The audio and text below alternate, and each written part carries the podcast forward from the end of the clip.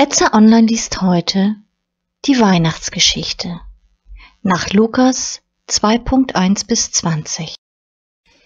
Es begab sich zu der Zeit, dass ein Gebot von Kaiser Augustus ausging, dass alle Welt geschätzet würde. Und diese Schätzung war die allererste und geschah zu der Zeit, da Kyrenius Statthalter in Syrien war. Und jedermann ging, dass er sich schätzen ließe, ein jeglicher in seine Stadt.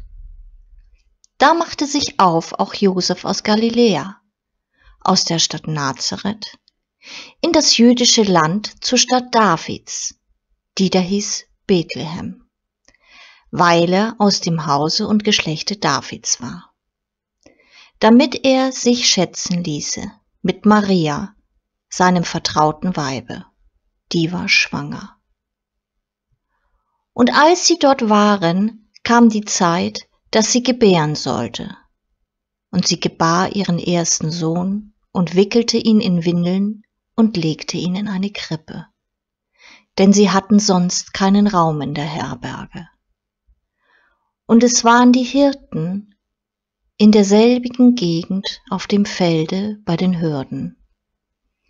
Die hüteten des Nachts ihre Herde und der Engel des Herrn trat zu ihnen, und die Klarheit des Herrn leuchtete um sie, und sie fürchteten sich sehr.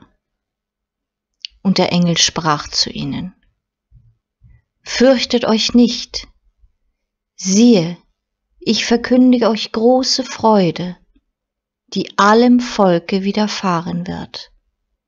Denn euch ist heute der Heiland geboren, welcher ist Christus der Herr in der Stadt David. Und das habt zum Zeichen. Ihr werdet finden das Kind in Windeln gewickelt und in einer Krippe liegen.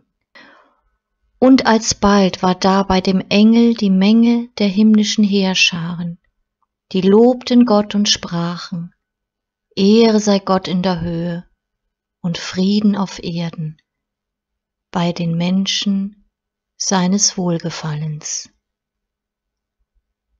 Und als die Engel von ihnen in den Himmel fuhren, sprachen die Hirten untereinander, Lasst uns nun gehen nach Bethlehem und die Geschichte sehen, die da geschehen ist, die uns der Herr kundgetan.